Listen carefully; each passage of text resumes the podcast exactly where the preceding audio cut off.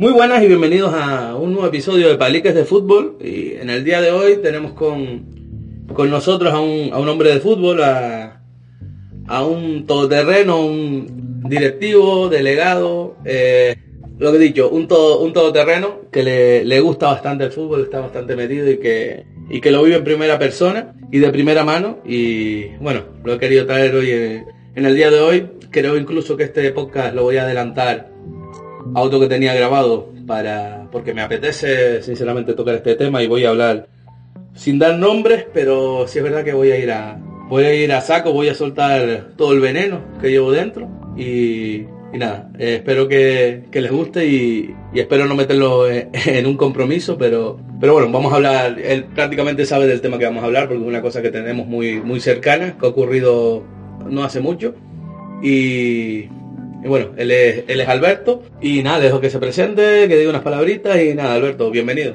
Hola, Ancor. Pues nada, muchas gracias por invitarme a, esta tertulia que vamos a tener, que espero que cuando acabe no tengamos a la patrulla de la Guardia Civil abajo esperándonos en la puerta. Y nada, eh, sí, sí, también me apetece mucho pues hablar y departir aquí un ratito, puesto que creo que podemos sacarle jugo al tema que, que saques tú para exponer y, debatir a, ampliamente. Pues sí, sí, para no dilatarnos mucho y para, para ir a, al grano, te lanzo la, la multipregunta, eh, me das tu opinión, como siempre, y ya debatimos un rato, argumentamos y, y demás. La multipregunta es, ¿los papis del fútbol?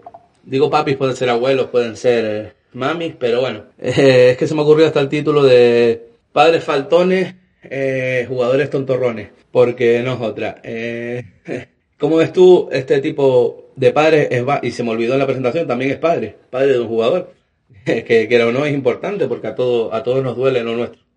Entonces, estos padres que van por imperativo legal, sus hijos tienen que jugar por imperativo legal, faltan al respeto a los compañeros, a los cuerpos técnicos, incluso a las directivas, menosprecian a todo el mundo, llegan incluso hasta hasta argumentar ya, ya no es que ya no es que discrepen de las decisiones, sino que ellos, como digo, se lo saben todas, es, el mal de, de, este fútbol. Y uniéndolo un poco eh, con lo que ha pasado este fin de semana pasado con, con el Ibarra B juvenil, la agresión que hubo, el poco control que hubo de esa gente que entró al campo, o sea, al final estamos hablando de la quién genera la violencia, eh, cómo se puede erradicar, qué opinión tienes tú de esos padres, qué crees que deberían hacer las directivas, etcétera, etcétera. Te dejo que te explayes y ahí irán saliendo más temas seguro. Pues sí, mira, te doy mi opinión, puesto que mira, ya como tú has dicho, tengo un hijo, lleva ya 10 años jugando al fútbol, ¿no? Desde escuelita, llevo 10 años pues por todos los campos de Tenerife ya yendo y, y, incluso yo he jugado a fútbol, ¿no? Y sí que puedo decir que de cuando yo jugaba al fútbol, últimos de los 80, primeros 4 años de los 90, 4 o 5 años,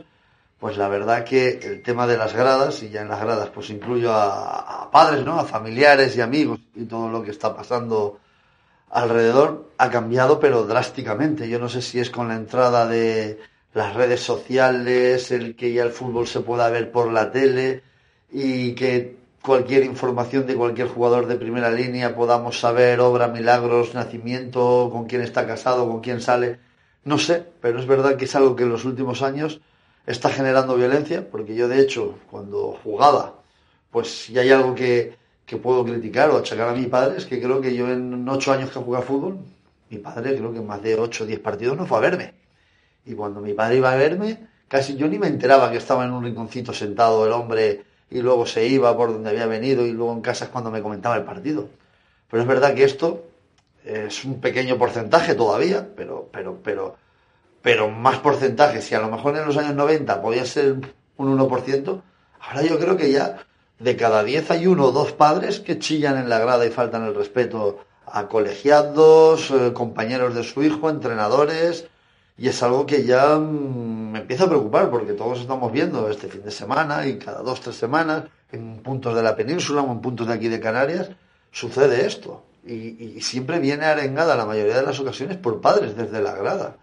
Entonces es un problema de que yo no sé si ya se ha concebido la idea de que cada padre piensa que tiene un Cristiano Ronaldo un Messi en potencia en su casa y que van a ser profesionales y que su hijo es lo mejor de lo mejor, pero no están ayudando para nada. De hecho, el otro día leí un artículo y leí una información que es muy que viene aquí al caso, ¿no? Que, eh, que, que, dice mucho, ¿no? Pues dice que en el fútbol español, de creo que son 200.000 fichas de jugadores de más de 19 años, o sea, jugadores que están jugando en preferente, tercera, segunda B, segunda primera, solo hay 400 jugadores españoles que cobran 60.000 euros o más.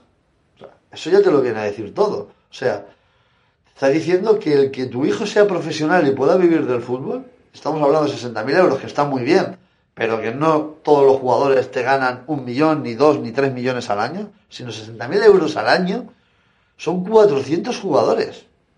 O sea, que el que tengamos un hijo y sea jugador profesional y pueda ganar 60.000 o más, es casi igual de difícil como que nos toque el cuponazo de la 11 de los viernes o nos toque una lotería. Pero los padres se han creído, ya te digo, en un porcentaje muy alto, pero ya tranquilamente puede ser un 10%, que tienen Messi en potencia y que les va a prejubilar y los va a sacar. Y a partir de ahí se ven con un derecho, esta minoría de padres, de que pueden hablar con los entrenadores para cambiar el 11 titular o hacer la alineación, incluso la convocatoria, y pueden hablar hasta con los presidentes del tú a tú para decir qué entrenador quieren, a qué entrenador quitan, a cuál ponen o cómo tiene que ser la plantilla donde juega su hijo, o en qué determinada posición tiene que jugar. Esto ya ha llegado a un punto donde es lamentable, pero donde es verdad que sobre todo en clubes de barrio o clubes pequeños, ahí es donde a lo mejor, porque la directiva es corta, porque solo es una persona la que se hace cargo del equipo, son dos o tres y no quieren no quieren llegar a un enfrentamiento con los padres o porque al final también los clubes pequeños suelen vivir de, la mensualidad que que pagan los padres por sus hijos, pero no sé por qué, es algo que no se corta de raíz y muchas veces, no digo siempre, parte de la culpa la puede tener la directiva por no saber decir este tipo de padre positivo y productivo para el club o este tipo de padre es dañino y no conviene tenerlo. Evidentemente, entramos ya aquí en una doble vara porque lo que haga un padre eh, le repercute al hijo, al jugador, sí, no, pero claro, si es un padre que te están bichando el corrillo de padre, si es un padre que al hijo,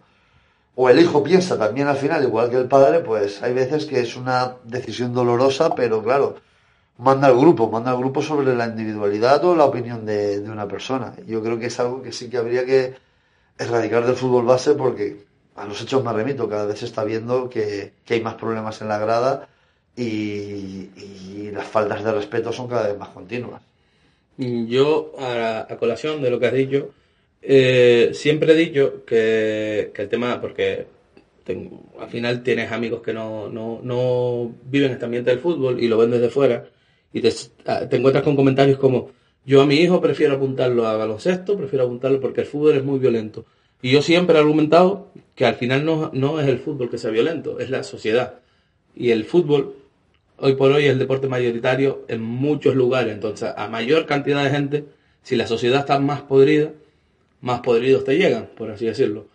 Eh, también, referente al tema este de, que comentabas del salario mínimo, tampoco, del salario mínimo, perdón, de los 60.000 euros, tampoco es que es dinero, está claro que es una buena cantidad de dinero, pero primero, no es una cantidad que muchos jugadores vayan a cobrar a lo largo de su carrera, si tienen suerte, 10 años, 12 años profesionales, estamos hablando que los empiezan a cobrar a los 20 y lleguen a los 30, no todos los jugadores, a hay jugadores que con un paso muy fugaz por el fútbol profesional, que es donde el salario mínimo en segunda división son 60.000 euros, si no recuerdo mal. Eh, aparte, esos 60.000 euros no son limpios para ellos, no, son íntegros hay que, hay que descontarle el, porcentaje que se iba haciendo y los impuestos y demás. No es una cantidad que, hombre, para, la gente de a pie, para la gente normal, es bastante dinero, pero no es una, una cantidad que si no la gestionas bien, te pueda retirar a ti ni a tu familia, que es lo que están pensando los papis. Efectivamente. Están pensando que su hijo se va a hacer profesional y lo va a retirar y a lo mejor con tres años, si no inviertes bien.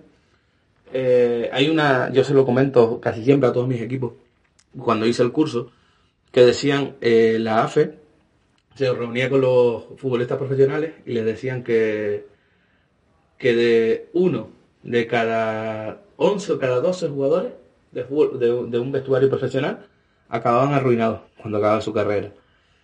Eso quiere decir que de 25 de una plantilla, 2, algo van a acabar en, en, la ruina. Y es muy impactante. Entonces les decían, mírense las caras, porque dos de ustedes van a estar arruinados cuando acaben su carrera porque, porque el dinero se agota, porque ellos viven un nivel que no vivimos los demás, la mayoría. Entonces, los padres parten de esa base, engañan a sus hijos. Y, y referente a lo de, que era un tema que te quería, que te quería tocar, si un, un, jugador o una jugadora debe pagar por, su, por los actos de su padre. Yo siempre he dicho que no, rotundo. Pero hay veces que hay que verse la situación. Como me la he encontrado, más cerca de lo que quisiera, mi opinión ha, cambiado al respecto. Y, pero con una... Como he visto que no ha funcionado lo que, lo que quería aplicar yo, o lo que he aplicado hasta ahora, mm, al final he llegado a la conclusión que, que un chico debe pagar por los actos de su padre. No, pero el club tiene que, que intervenir. Si el club interviene, tú no puedes hacer pagar al pibe por los actos de su padre. El club le niega la, entrada al campo, el club, yo qué sé, toma las medidas necesarias que, que estime oportuno, entonces tú no puedes hacer pagar al pibe. Siempre que el pibe se comporte, siempre que el chico o la chica eh, sea educado o simplemente eh, eh, cumpla con lo que le pide el entrenador, no falta respeto y demás. ¿Qué pasa si el club no interviene? Pues yo creo que ahí el entrenador tiene que tomar medidas. Porque al final, por mucho que tú quieras ayudar al pibe, o a la chica, eh, tú estás con él, no sé, siete horas a la semana, como mucho. Ocho horas a la semana a lo, a lo sumo. El resto está en su casa. Y si tiene a Pepito Grillo en la oreja, al final el chico no... ¿A quién va a hacer caso? A su, padre, a su entorno. Y te va a crear un problema. Entonces al final, y depende también de la categoría, pero bueno, nos la hemos los que estamos en el fútbol nos lo hemos encontrado desde muy chiquititos hasta juveniles. Y al final, pues, mientras más arriba está y más competitiva es la categoría, más decisiones se tienen que tomar. No todo vale. No porque el chico sea muy bueno, y es un error que se suele cometer. No porque el chico sea muy bueno, porque tenga muy buenas condiciones. Eh, hay que tragar.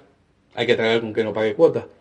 Hay que pagar, porque encima suele caer, la casualidad de que el que más te la lía es el que menos cumple con sus obligaciones como padre, con el club. Entonces, al final, el club tiene que tomar medidas y no, no todo vale, al final no todo vale. A veces un ambiente sano en, en el entorno y en el club, yo creo que termina, termina sacando un equipo, pero, pero bueno, eh, es complicado cuando compite.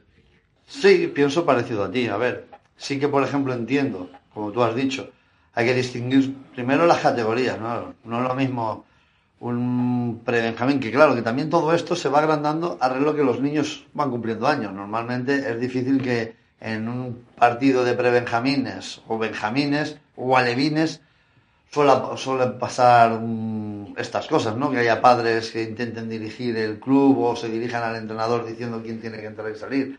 Suele ser siempre a partir de infantil, incluso yo diría cadete, cadete juvenil, cuando ya se creen que los hijos pues son en potencia eh, jugadores que el año que viene van a ir al Sevilla, al Atlético Madrid, al Barça Madrid.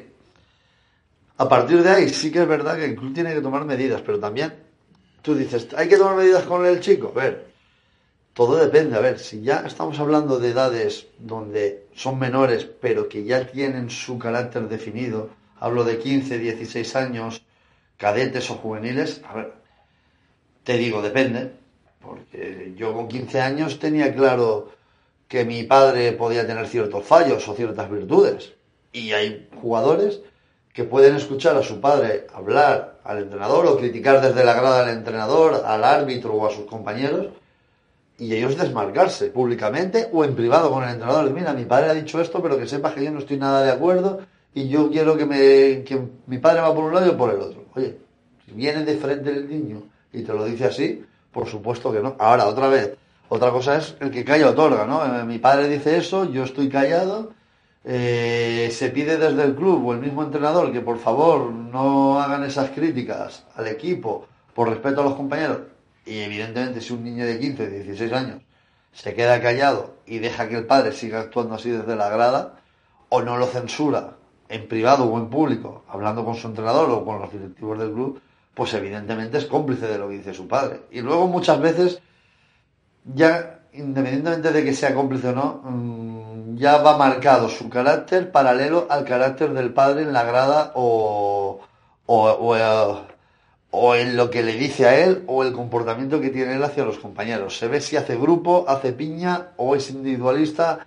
Suele ser siempre mm, o, se repite el mismo patrón. Entonces, claro, ahí ya pues sí, claro, sí que la directiva tiene que tomar decisiones y si no la toma la directiva, pues evidentemente el entrenador. Porque como muchas veces digo yo, o sea, un entrenador no da explicaciones cuando hace la convocatoria o cuando hace el once titular a sus jugadores porque los pone titulares, porque tiene que hacer dar explicaciones cuando no lo convoca o cuando no va en el 11. O sea, esas explicaciones que pido el padre, porque tú a mi hijo ya no lo has puesto titular. Y cuando lo has puesto titular te tenía que dar explicaciones, no verdad. O sea, son incongruencias de gente que probablemente esté frustrada porque en el interior sabe que sus hijos no van a ser profesionales del fútbol, pero, pero que evidentemente eh, sí que sí que causa un malestar en el equipo y, y al club por, por indirectamente. Pero es que en este caso se cumplen, además, el caso concreto que estamos hablando, que no, no, no, bueno, los casos concretos que estamos hablando, que no viene al caso decir nombre, se da la casualidad que tú hablas con conocidos, ni siquiera con amigos, hablas del caso hipotético sin dar nombre, y te dicen, ah, pero el padre de tal, seguro que ya, ya nos pasó aquí con él, o sea, al final ya son reincidentes. Y una cosa que siempre comento, y hay gente que me dice que no, que no es así, pero bueno, yo, yo lo digo así en mi, en mi vida y yo no, no tengo ningún tipo de problema. Como, los que me conocen saben el carácter que tengo y la, la forma de ser que tengo. Yo puedo aceptar dentro de un campo hasta que me insulten. Y lo he demostrado. No, no ni monto espectáculos, ni tomo represalias. Muchas veces, no, nunca he tomado represalias con un chico porque el padre sea un café. Pero lo que no voy a aceptar nunca en este aspecto es que falten el respeto a compañeros de su hijo. Y por ahí no paso. Y por ahí si tienen que, si tiene que pagar el hijo por, por lo que ha hecho su padre, eh, lo siento mucho, pero no, no permito que nadie le falte respeto a los jugadores simplemente porque juega la demarcación de su hijo. Simplemente porque él lo considera eh, que, no, que no tiene las condiciones para jugar o que no era el cambio o como se ha dado el caso de pedirle a un jugador para hacer más sangre, para hacer más daño, se creen que al entrenador, porque al final mm, a mí no me hacen daño directo, porque yo represento a un club, y yo estoy hoy en un club y mañana estoy en otro. Eh, decirle a un jugador que está calentando que se haga lesionado para, para que el entrenador se joda. O sea, eso directamente le está haciendo daño al club donde está su hijo, porque al final... Y son patrones que, como hablábamos antes, estabas comentando, eh, empiezan desde pequeños. Cuando tu hijo destaca, eh, llegan a decirle, no se la pases a aquel, a fulanito que es malo, no se la pase al otro que es malo, mira tú por qué pone aquel, con lo malo que es, perdimos el partido por aquel niño. Se empieza por ahí y se normaliza, que no, algo que no se debería normalizar en la, en la jodida vida, se normaliza. ¿Qué pasa? Que según van creciendo y la competición aumenta, eso es malo, no se la pases porque no es malo, eh, juega muchos minutos es malo, se convierte en comentarios, ¿para qué pones al mierda ese? Eh, faltar el respeto, sin tener en cuenta que si a ellos les duele que su hijo sea suplente por, por el motivo que sea, vamos a poner que el entrenador es injusto o que el entrenador tiene que decidir entre dos jugadores y se decanta por, por ciertas capacidades de uno, porque no todos los partidos son iguales, Igual que a ti te duele, le duele al que está al lado. Y a lo mejor trancas al padre más tranquilo del mundo que lo que decide es llevarse a su hijo. Y no pasa nada. Bueno, no pasa nada. Sí pasa, pero, pero no pasa nada, ningún altercado. Pero a lo mejor tocas a alguien que, es muy tranquilo, pero que cuando le tocan a su sangre, salta. Y ahí no, vas no las vas a tener todas contigo. Porque hay veces que perro ladrador, poco mordedor, y ahí es donde empiezan los conflictos. Y ahí es donde empiezan las batallas campales que hemos visto. Y probablemente muchas de, estas situaciones se crean en la grada. Peleas en la grada entre padres, hemos visto, vamos, y hablo a nivel local, hemos visto en La Laguna, hemos visto en, incluso un, jugador, un padre pegarle a un entrenador, un, jugador pegarle a un padre. Se generan en la grada. y de la grada, a veces, aunque no se genere esa, esa violencia física, eh, se genera una violencia verbal que se ve eh, con comentarios de levántalo, que no pase, reviéntalo, omitiendo los insultos. ¿Qué pasa? Que al final cae un chico al suelo, como pasa, ha pasado este fin de semana pasado en el Ibarra, y le patean sin, sin estar el chico metido, creo que no estaba metido en el jaleo de lleno, sino que fue a separar, cayó al suelo, lo inflaron a patadas, hubo que reanimarlo, eh, doble fractura en la mandíbula, y compañeros que no quieren jugar al fútbol más, porque es normal, es normal. En mi época, pues, de tan pequeño yo no recuerdo ver peleas, es que no lo recuerdo, y juego, que estoy en un campo de fútbol desde que tengo un año, o sea, recuerdo eh, ya en juveniles, nacionales, que las cosas estaban cambiando, ya, ya se jugaban césped, ya había un cambio de mentalidad y de rol, y, ya sí vi batallas campales, peleas, pero hombre, a, veces había alguna, alguna pelea entre jugadores, expulsiones y tal, pero eso, invasiones habían, pero no, en el fútbol base no las había, yo no vi en alevines nunca. Vi a padres peleándose en la grada, no lo vi nunca, no vi a, no vi en infantiles, no recuerdo, o yo estuve en clubes muy tranquilos, o no, no, no recuerdo yo esto, no sé. No, a mí también, de hecho, yo comparando ahora con, con eso, con la época de que yo también jugaba, más o menos, a lo mejor por 3, 4, 5 años puede haber una diferencia, pero más o menos eran los mismos años, tú veías que lo primero que se hacía era piña y lo que se hacía es un vestuario. Y ahora yo ya lo he visto, ya, ya no por este año, sino por años anteriores, que ya hay, hay vestuarios que sí son piñas, pero hay muchos vestuarios que dentro del mismo vestuario hay individualidades, pero por eso, por pibes que se creen que están por encima de, del resto de su grupo. Que eso es lo primero que, que o no han aprendido o no quieren saber los padres. O sea, el fútbol es un deporte de equipo. El equipo está por encima de las individualidades. Como equipo de 11 titulares o de 16 que son los que pueden llegar a jugar en un partido, es el que gana y el que pierde. No pierde un niño ni gana un niño aunque haga un hat-trick en un partido. Es el apoyo de tu equipo, la compenetración que tienes con tus compañeros. Y sin tu equipo, tú no eres nadie. O sea, Messi sin 10 que le acompañen y sepan como entiende fútbol, no es nadie. Nadie puede cargarse un equipo a, la espalda semana tras semana, por muy bueno que sea. Si no tienes 15 compañeros que saben cómo tú juegas y tú sabes cómo juegan tus compañeros. Y ahí es el primer grado de, de, error que tienen estos padres, que se creen que sus hijos están por encima de los equipos y se equivocan. O sea, tú vienes primero a jugar a fútbol para saber lo que es convivir con un equipo, saber lo que es el deporte en grupo, saber los valores del deporte y a partir de ahí que crezca como persona y luego como futbolista. Pero en estos últimos años han cambiado completamente en estos determinados grupos de padres la concepción y los valores que tienen que inculcar a su hijo. Yo creo que han cambiado los valores del deporte y los valores de compartir y convivir en un vestuario con un grupo de gente con mete cuatro goles o tres asistencias, juega los 90 minutos el jugador del partido para que la semana que viene a ver si viene un ojeador y te lleve directamente al Tenerife a Las Palmas o a un equipo de la península. Es lo que creo que es la concepción que ha cambiado, o sea, el ver el símbolo del dólar por encima de los valores éticos y valores morales que tiene el deporte en grupo, porque al fin y al cabo estamos hablando de todavía deporte base, que sí, que ya puede ser un 50% o 60% competición, pero todavía es formativo Todavía tienes que aprender, todavía tú con 15, 16 años o 17 no has madurado, no estás hecho para el deporte profesional. Que lo de Pedri es un caso aislado, con 17 años está en el fútbol profesional. Que eso no pasa ni todas las temporadas, ni en todos los equipos, ni mucho menos, ni en todas las ligas. Es, muy sencillo, es, o sea, cuando tú pasas a categorías de competición, estás formando, estás enseñando a competir también. Sea, y ahí es donde los chicos tienen que aprender que tienen que ser suplentes, que se, van a tener menos minutos, pero eso también es formación. Tienen que aprender que se tienen que ganar el puesto. Y yo tengo mil casos y este año tengo uno de un chico que empezó siendo suplente y para mí hoy por hoy es titular indiscutible porque supo ser suplente, se cayó la boquita, trabajó, trabajó, trabajó, vas con el B, vas con el A, más minutos, menos minutos, y ha trabajado y es un pilar fundamental de un equipo. Eso es formación también. Y también está pues, saber que tienes que mejorar, que tienes que trabajar, que tienes que... para tener la oportunidad de ser titular. Eso es formación también, aunque sea competición. Nunca se deja de formar, siempre lo he dicho, nunca se deja de formar. Cada vez tienes más exigencias, pero el problema de, estos, de estos padres, de, estos entornos, es que le enseñen al pibe que las cosas se las tienen que dar, no se las tienen que ganar.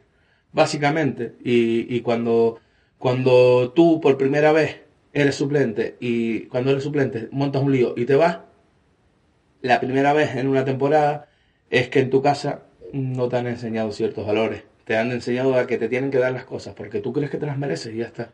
Y no te abren. No no, yo recuerdo, y yo tuve la suerte de jugar lo que jugué, donde jugué y con quien jugué, y yo fui suplente. Suplente de jugar 15 minutos cada dos partidos. Y fui suplente. Y yo mm, tuve la suerte que mi padre fue profesional del fútbol, que mi padre era hombre de fútbol. Mi padre me enseñó que había que aguantar que llegaba el momento que había que trabajar para ser mejor. Oye, que después ya es una discriminación, que después es que ves que eres injusto, ves que el entrenador ni te habla, porque eso, ocurre. Eso ocurre. Muchas veces los entrenadores tienden a no hablar con los que no juegan, cuando debería ser al revés, pero bueno, eh, ya eso es cuestión de, de, ideales y de... Pero claro, si no tienen esa, si tienen, ellos, los pibes tienen eh, y bueno, y hablo de fútbol que hablamos de fútbol, pero si los pibes quieren estos tenis y tienen cuatro pares de tenis, el padre le compra esos tenis que quieren. ¿Por qué? ¿Por qué? Yo crecí, y yo siempre lo he dicho, yo tuve una infancia para mí muy feliz, muy feliz. Nunca pedí nada, yo nunca pedí nada.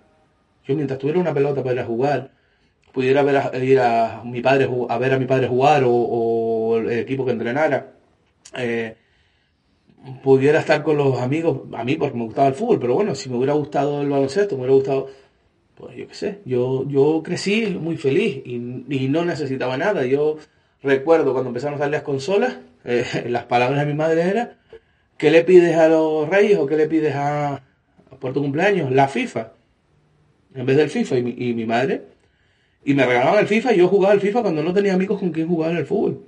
Pero nunca pedí unos tenis, a mí me da igual cómo me vistieran, uno va creciendo y va teniendo ya un poquito de querer ir arreglado, empezar a ligar, empezar a gustar, pero, pero no era esa exigencia de si no me lo das, monto un pollo, un pollo de que pues en el fútbol es lo mismo, no me pones de titular, me sacas de suplente, la primera vez monto un pollo y me voy.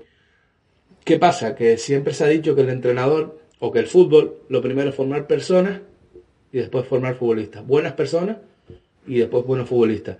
¿Qué pasa? Que cada vez es más complicado porque formar buenas personas es imposible si lo hace nada más con un cuerpo técnico.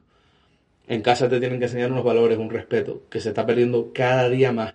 Cada día más se pierde, se pierde el respeto. Yo no soy padre, quizás por lo que veo y por todas las generaciones que he entrenado, a mí se me han quitado las ganas de ser, de ser padre porque, porque veo que la sociedad no, no me inspira confianza y no, también es verdad que mi idea de tener un, un hijo es que se criara como yo me crié y eso es imposible, entonces yo no quiero tener un chiquillo para tenerlo controlado. Pero bueno, eh, tenemos mucho que aprender de lo que hacíamos antes. Es verdad que el fútbol se ha, se ha modernizado, gracias a Dios. Cada vez hay gente más capacitada para entrenar, más formada, pero también deberíamos mirar atrás y ver el respeto que se ha perdido, los valores que se han perdido, eh, la, que el apoyo en casa no tiene que ser, eh, tienes que jugar y si no te ponen es que es un cabrón, es que es un mierda, es que es un... No, a ver por qué no está jugando, valorarlo, que es injusto. Bueno, yo también me, una vez me fui de un equipo porque yo no tenía opciones de jugar porque el, entrenador no contaba conmigo, no, no, me respetaba y me fui. La única vez que me he ido de un equipo. También sé lo que es irme, pero, pero, pero era una cosa injusta. Esto es, a la primera cambio fuera hay chantajes. Y lo más que me molesta son los chantajes a los clubes, que lo nombrábamos antes y lo mentábamos antes. Eh, nada, me llevo a mi, hijo y te quedas sin jugadores. Y ya obligas, obligas al club a tomar una decisión. Yo lo pongo fácil. Si yo soy un impedimento, eh, hasta el día de hoy me pagan, me cumplen con, con, lo, que, lo que hemos acordado y me echo un lado. Yo no soy esclavo de mis jugadores. En el momento que un entrenador es esclavo de sus jugadores, está perdido. Estoy completamente de acuerdo. O sea, es más, solo añadir una cosa, que ya ha llegado un punto y hablo solo del círculo y la minoría de estos padres o familiares que se creen con derecho a opinar y a decidir dentro de, lo que pasa en un equipo o incluso lo que pasa dentro de un club, que suele ver, creo que hay dos patrones que se repiten. Es, el hijo nunca tiene culpa de nada, la culpa es de los demás. Y eso mismo también suele suceder en el colegio. Me explico. El, el entrenador no me pone de titular eh, el entrenador te cogió manía.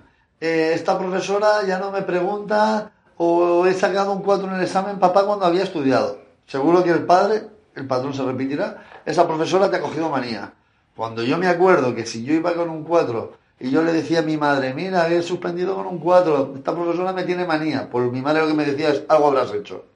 O si yo le decía a mi padre, pues mira, esta semana no juego de titular. Mi padre me decía, pues algo habrás hecho el entrenador, o algo no habrás hecho que te habrán dicho.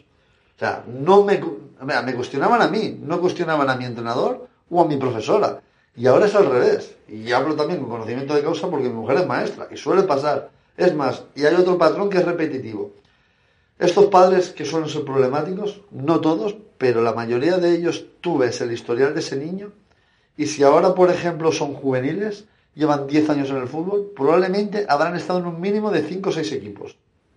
No son padres o no son jugadores de que sus 8, 10 o 12 años de fútbol base hayan estado en uno, dos o tres clubes solamente. Son niños de que hoy estoy en este club, el año que viene estoy en este, el siguiente en el otro, ahora vuelvo al primero donde estuve, pero al año siguiente bueno, Suelen ser niños que van rotando por muchos clubes porque los padres se creen que también tienen que ir cambiándolo de club. A, medida de este club este año tiene mejor plantilla para optar al título, cuando a lo mejor son prebenjamines o son alevines y no tienen que estar pensando si juegan preferente o quedan entre los o quedan campeones o subcampeones. Pero es un rol y un patrón que creo que se repite en ambas facetas. Y a donde ellos creen o consideran que lo que no hacen en casa, bueno, no, al revés, creo que ellos lo que consideran es que sus hijos están muy bien educados y que ni los profesores ni los entrenadores tienen por qué cambiar su patrón de conducta. Yendo por partes. Eh, por el tema que estaba comentando, eh, eh, el que es cafre es cafre. Para el fútbol, para, el, para las clases, para, para todo. O sea, yo recuerdo un, caso de un jugador, un padre, en infantiles por ahí. Y viene y me dice que mañana llega tarde al entrenamiento porque su hijo había sacado un 4,8 y la profesora lo había suspendido. Iba a hablar con la profesora y le dije, no, si tu hijo sacó un 4,8, es que ha suspendido. El aprobado es el 5. Tú lo que les vas a pedir a la profesora es que te lo apruebe. Que por qué no te lo apruebe. Que lo puede haber hecho, sí. Pero cuando una profesora, y yo estudié en un colegio que no puedo hablar ahora de, porque en mi colegio sí no se permitía ni media, eh, si tú haces la tarea, si tú cumples, el 4,8 se convierte, se convierte en un 5. Ahora, si tú tienes un 4,8 y no te lo conviertes en un 5 es porque algo no estás haciendo bien en clase. El fútbol es igual. Y respecto al, al caso que ponías de que van saltando de equipos, de equipos y equipos, el problema es, me voy de aquí porque aquel equipo es más competitivo y vamos a, a, optar por ganar el título.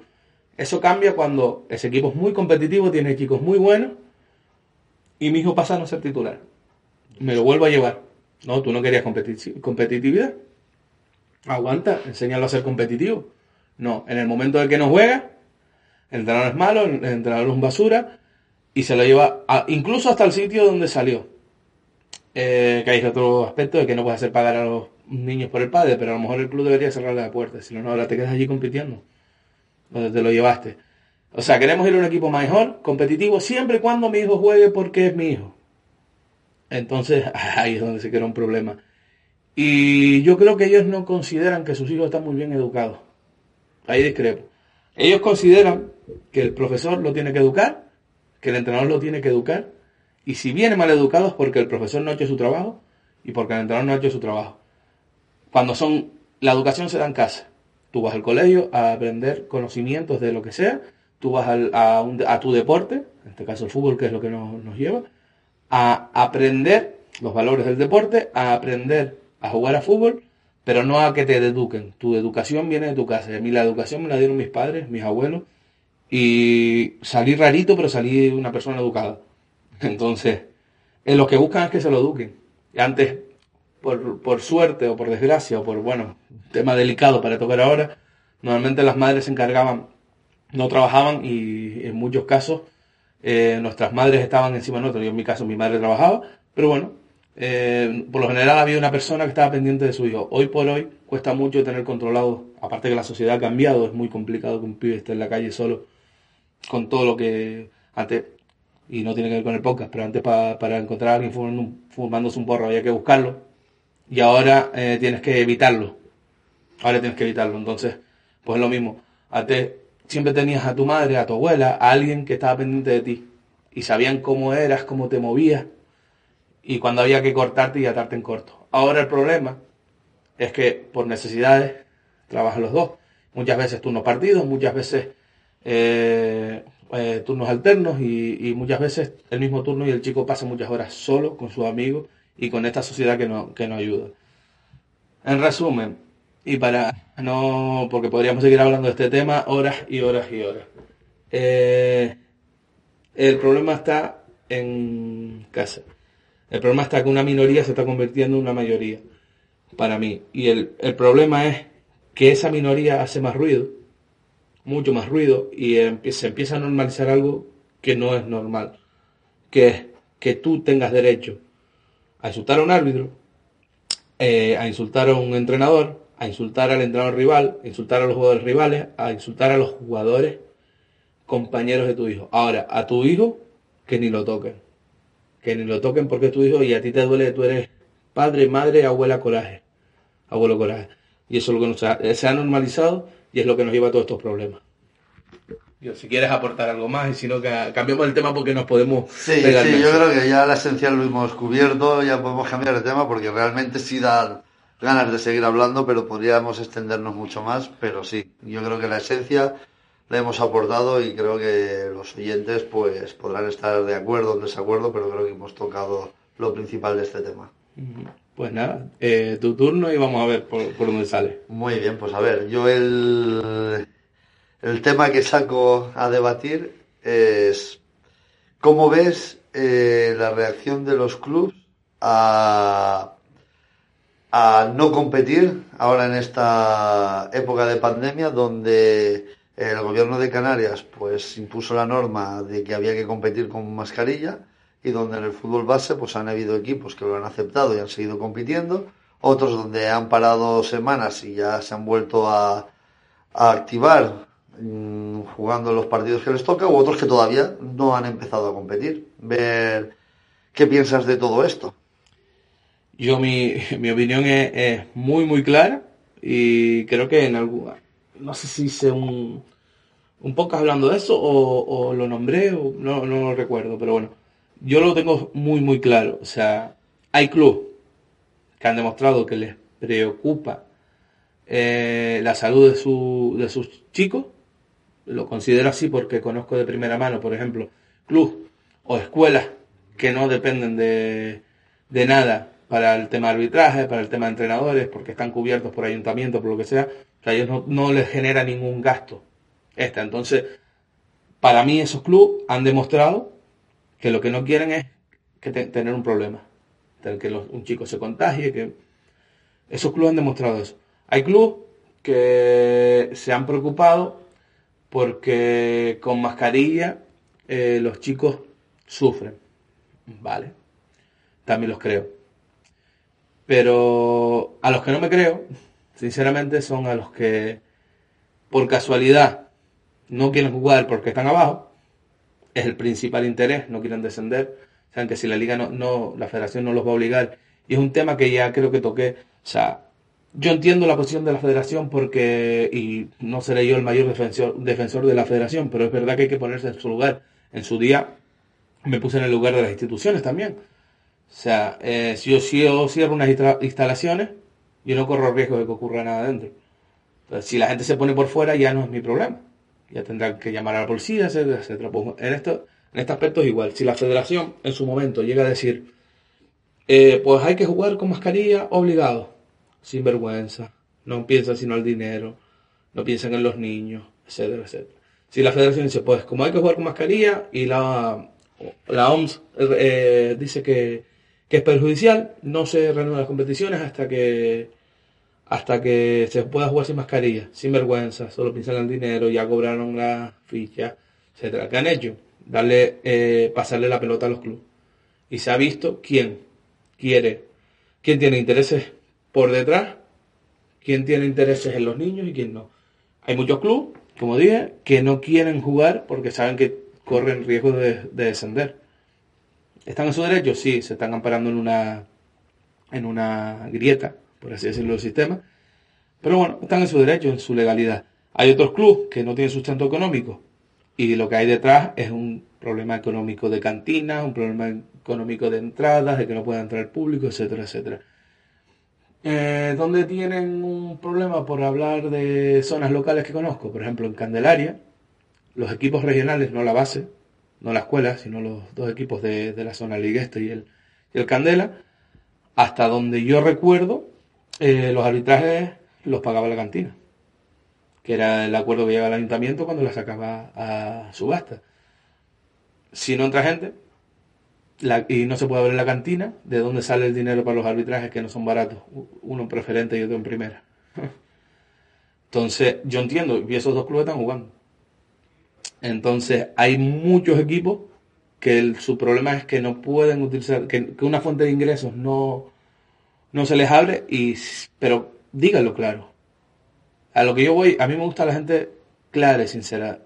Sin este sustento el equipo no puede sobrevivir. Punto. Por eso me niego porque hasta que no se puedan abrir las cantinas, no tendremos, no tendrán ingresos para poder subsistir, vale. Pero poner de excusa la salud de los chiquillos, cuando después te da igual que la mascarilla esté por debajo, y ojo, que somos casi todos los clubes, por no decir todos los que jugamos con la mascarilla en la barbilla, porque hay que ver a un, bueno, hay que ver, en Madrid con, con frío se jugaba con la mascarilla por debajo de la nariz, imagínense aquí con el calor que suele hacer en, en las islas.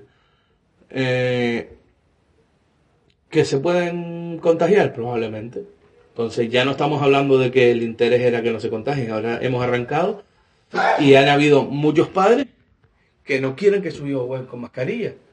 Y hay muchos padres que no dejan jugar a sus hijos porque eh, no quieren que jueguen con la mascarilla por debajo de, lo, de, la nariz o, de la, o en la barbilla.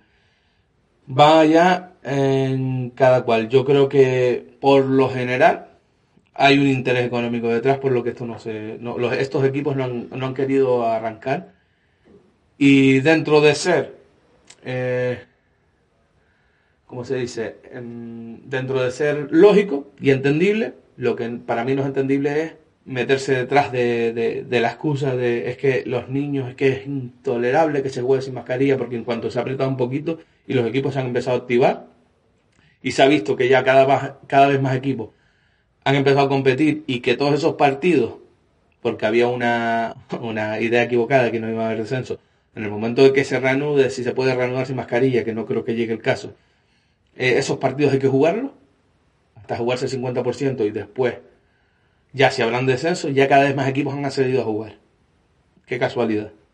No sé cómo lo ves tú, pero yo creo que al final va todo esto detrás de... Sí, a ver, es un tema muy, muy delicado donde entiendo todas las partes, Entiendo sobre todo a la Federación de Fútbol, donde pues, en este caso la norma la impone el gobierno de Canarias y la Federación pues tiene que acatarla.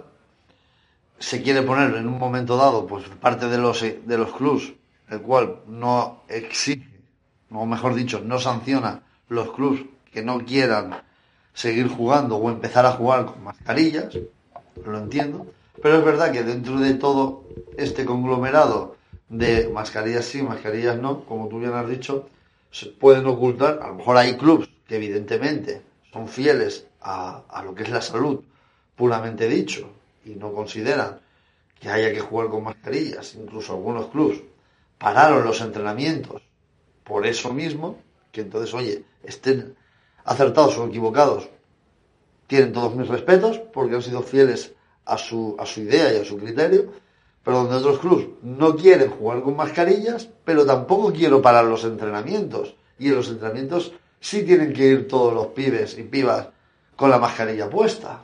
Otros clubes que ha llegado el momento y todavía no quieren jugar. Luego, ¿qué se puede esconder detrás de todo esto o no? Pues evidentemente, el creer o no en la norma de sanidad, que puede ser perjudicial, porque yo es que he leído en ambos sentidos. He leído por un lado que es perjudicial, pero por otro lado he leído que no es perjudicial, que es verdad que te, que, te limita la entrada de aire, pero que en ningún caso te va a ocasionar un colapso respiratorio. Y luego, claro, eh, luego ves, tú dices, a ver, y tampoco un, un niño, a ver, un niño de 6 años, pues no digo que le pueda pasar, pero niños de 12, 13, 14 años, lo normal es que si ven que le falte el aire, paren, no se bajen la mascarilla, nadie, nadie vaya a correr hasta, hasta, el asfixiamiento. Pero a partir de ahí, es verdad que es respetable si, si ese club o ese equipo toma una medida de que considera que es perjudicial jugar con mascarillas y lo defienden hasta el final. Pero es verdad que viendo clasificaciones a nivel de juveniles, de cadetes, de infantiles, ves muchos clubs que no quieren jugar, pero luego ves cuando quedó parada la competición su puesto clasificatorio y es por la parte o baja o comprometida con las zonas de o los puestos de descenso. Entonces, pues claro, evidentemente que le viene mejor que se parara la competición porque así en este caso no habría descenso o ya, como ha dicho la federación, mientras no se quite la mascarilla no van a haber descensos. Entonces, pues hay equipos que evidentemente, eh, cubiertas las espaldas y quitado el riesgo de que no van a descender, pues ya están empezando a jugar. Pero luego está la opción de, también habrá algunos clubs que pueden pensar el tema de las mascarillas, pero claro, pero les está llenando o les está asfixiando más el tema de que no tienen cantina y que el fútbol 8, como todos sabemos, es un porcentaje muy importante del presupuesto de los clubs, pues hay más niños en fútbol 8, sobre todo clubs que tienen A, B, C, incluso D o E, pues es lo que deja dinero, pero es verdad que como el fútbol 8 acaba de empezar, o mejor dicho, Benjamín empieza esta semana y los benjamines y alevines empezaron la semana pasada, pues claro, evidentemente hay padres que no han querido pagar la ficha, no han querido pagar mensualidades hasta que no sabían que la, que, que la competición iba a empezar. Entonces, si los clubes se ven coartados, por un lado, por un alto, alto morosidad en las cuotas mensuales, más que no tienen las cantinas abiertas para, para hacer frente a todos los gastos que, conlleva el inicio de una competición, pues evidentemente les ha venido bien esta, esta excusa. Que eh, yo puedo entenderlos porque al final la economía de un club manda, pero, pero lo sabían lo que iba, los gastos que iban a tener en septiembre y en agosto cuando se inició la competición. Estábamos en pandemia, estábamos ya en riesgo de segunda ola, tercera ola, cuarta ola, que es ahora incluso la que, la que, la, que tenemos que se puede crear. Entonces, mm, yo entiendo a todos, pero al final lo que menos se ha tenido en cuenta es la opinión de los jugadores, entrenadores y padres, en la mayoría de los casos. Y sobre todo, y en el caso este último, aparte que es eh, eh, totalmente ilógico de que tú no quieras jugar por salud eh, con mascarilla pero entrenes, que eso es un, aspecto determinante, determinante a la hora de, de medir el interés de, o el motivo real de los clubes por, por competir o no, eh, o por parar o no, hay un aspecto que lo nombraste tú ahora y me recordó, y bueno, se sale un poquito de la línea, pero, pero no va desencaminado de, de, de los temas que hemos tratado en el día de hoy, es que, claro, los padres no han pagado porque no se sabe si se va a iniciar la competición, pero sin embargo sí los llevan a entrenar. Y eso genera un gasto al club. Y otro aspecto que lo vivimos de cerca fue que claro, si un niño está entrenando y el, el padre, incluso también aquí toca la federación, que no dejaba inscribir niños, si un niño se lesiona, ¿a dónde va? Porque al no hacer el pago no tienes mutua. Si en la federación no te deja inscribir al niño, no, por mucho que el padre quiera pagar, no hay mutua. Eh, si tú llevas un niño que se cae en el fútbol, la, la seguridad social, la urgencia, te lo cobran. Entonces, Mm, aquí, ahí sí hubo un desajuste federación padre-club, y donde el que menos culpa tiene es el club, en este caso. Porque si el club eh, eh, te está recibiendo al niño, está entrenando, el entrenador está yendo a entrenar, lo lógico es que tú pagues por ese servicio, que es al final lo que pagas, la cuota, la inscripción, etcétera. Pero sin embargo, si la federación no te lo deja inscribir, y el padre quiere pagar, ese, ese niño está desprotegido ante una lesión. Entonces yo creo que ahí cometió un error, Federación, por no dejar, porque claro, la Federación no tenía claro que arrancara las, competiciones de fútbol 8, pero si, lo, si se está entrenando debería darse, poderse dar de alta y no creo que, que, tuviera nada que ver. Que tú inscribas a un niño y si después no se sale, pues bueno, no se salió. Pero tú, tú tienes que dejar que el niño tenga un seguro porque la seguridad social no te lo va a atender como se entera que viene de un equipo de fútbol, eh, directamente la, factura viene el padre. Y eso, eso es algo que es otro tema, pero bueno, los padres no, no entienden que si hay un accidente ellos no pueden tomar la decisión de llevar al chico a un sitio a otro sin contar con el club, porque al final la factura les viene a ellos, después vienen los escándalos. Y yo creo que, que bueno, es un tema que Sí. no da para mucho más, pero que, que sí es verdad que, que aquí tenemos todo, o sea, está claro quién no compite, por qué no compite, y, y después de eso, pues, está claro que los padres, si no compiten, no quieren pagar, y tú que estás llevando a tu hijo a competir o a entrenar, o a formarse. Entonces yo creo que aquí los que más sufren, en este caso, en un caso es el club que no es claro por el motivo que no quiere competir y en otro lado el padre no es consciente de que aunque no juegue su hijo está haciendo un servicio, tú no pagas, tú no pagas porque tu hijo juegue, sino porque se le forme. Es un tema bastante peliagudo, pero yo creo que da para, para lo que da y es cuestión de cada uno utilizar su la lógica y la coherencia a la hora de, de realizarlo. Sí, al final de la temporada quedará retratado cada equipo, cada club en, en la posición que quede en la tabla. O los partidos que haya jugado respecto con sus compañeros de, de liga. ¿no? Y aparte, eh, pues tanto parón, tanto para, tanto arranca, pues no, nunca se va a poder medir a los equipos ni el, eh, el nivel real que, que hubieran tenido en una, en una temporada normal. Pero como bien dijiste antes, esto se sabía que podía pasar, se podía, se sabía que no, en un principio no iba a haber cantina, en un principio no iba a poder entrar público. Y ahí es donde a lo mejor los clubes han fallado y tendrían que valorar y no haber sido tan optimistas, sino haber sido más realistas. Yo creo que, que el optimismo ha primado sobre, sobre la realidad, sobre el realismo y nos ha llevado a la situación que estos clubes ahora se han obligado a camuflar el no, el no competir por salud cuando realmente muchos, casi todos sabemos que no, que no es el caso y que casi todos los clubes no, no es por salud. Eh, Yo creo que, que el tema da para lo que dio. Tampoco creo que haya mucha mucha discrepancia entre, entre lo que piensa la, la mayoría y al final son cuestión de, de puntos de vista, de, de cómo lo ves desde el club, cómo lo ves desde padre, cómo lo ves desde jugador, cómo lo ves desde entrenador. Y, y bueno, al final, al final la conclusión suele, todo el mundo suele llegar a la, a la, a la misma conclusión dependiendo del, del lado en el que, en el que esté. Pues, no sé, yo creo que, que ya llevamos un ratito, llevamos cincuenta y pico minutos creo. Eh, yo creo que hemos sido claros, sin decir nombre y sin, porque tampoco venía a cuento. Nos hemos mojado bastante, nos hemos mojado Sí, ba- sí. bastante. Y nada, creo que ha sido ameno y entretenido. Yo espero que, que te haya resultado a ti también igual, de ameno, de que se te haya pasado rápido. La verdad que sí, se me ha pasado volando, ha estado entretenido y, y la verdad que sí, que ha sido una conversación bastante amena y, y creo que productiva, por lo menos para nosotros y yo creo que los, los oyentes que, que lo escuchen pues también podrán sacar sus propias conclusiones. Así que al final se trata de eso, de proponer, de, proponer nuestros argumentos, nuestras nuestras opiniones y que la gente saque las suyas propias de, con todos los datos y con todo lo, lo que hemos expuesto.